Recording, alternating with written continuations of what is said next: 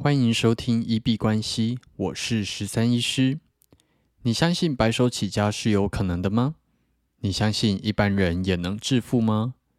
欢迎回到九十天赚一千万系列企划实进记录，在这里会分享每天的进度跟体悟。那今天真的是睡翻了，嗯，我好像心里面有一个制约，就是台风天就是超级适合睡觉。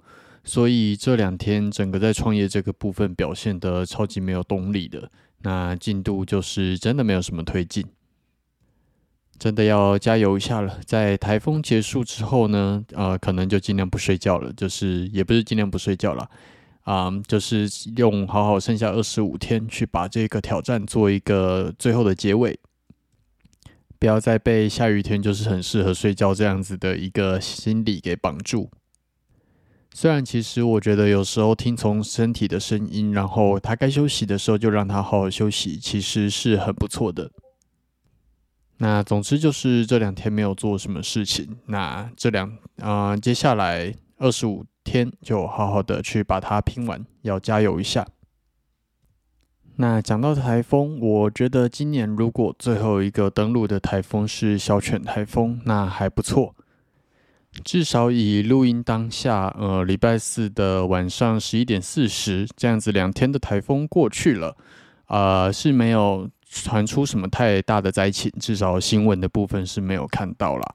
对，然后也让呃中南部的人赚到了一天很不错的台风假。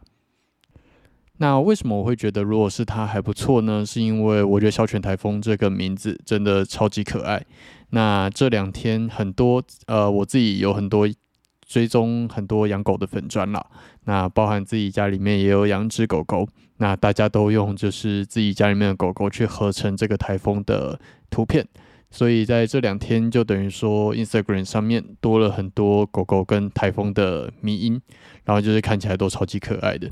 那还有人说，就是你如果要把台风引到哪边去的话，就往那边丢一根解压鼓这样子。对，那嗯，这个可能是宠物饲主的一个。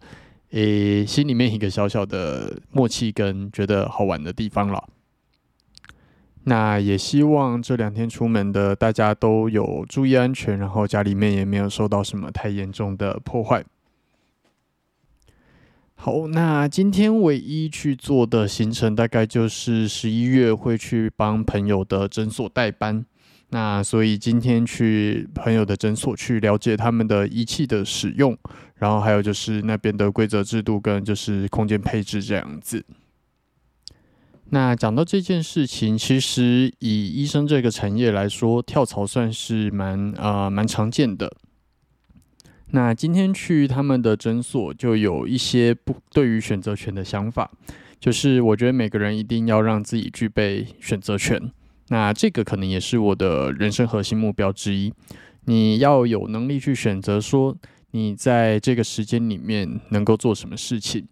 那这个其实就有一点点像财富自由的定义啦。你有充分的选择自由，可以去选择说你这个时间到底要上班还是不上班这样子。那在挑客户的部分也是一样。当你啊有手上有非常多的客户。而你没有一定要成交眼前的这一位的时候，那你相对来说就是已经拥有了选择权。那在这样子的情况下，你才有本钱去决定说你到底要不要收这个客户。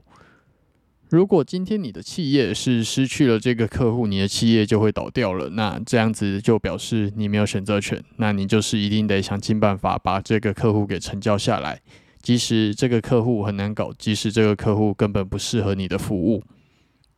但是当你选择拥有选择权的时候，真的很啊很难搞的客户，或者是很不适合你的客户，你就可以直接把它筛选掉，然后专心服务那些真正需要你服务的客户。然后或者是以商业来说，就是愿意给你更多钱的客户。那这样子来说，你的时间效益才会有办法显著的提升。那我们前几天有讲到一篇文章，是说其实想要赚大钱，每个人的方法其实是一样的，就是去服务好那些能够给你钱的人。那以创业者来说，当然就是客户；那以打工者来说的话，当然就是你的老板。那我们把一样的概念套用到这篇文章身上，你拥有选择权，你啊，你的实力很好，你有办法在各间公司或者诊所之间跳来跳去。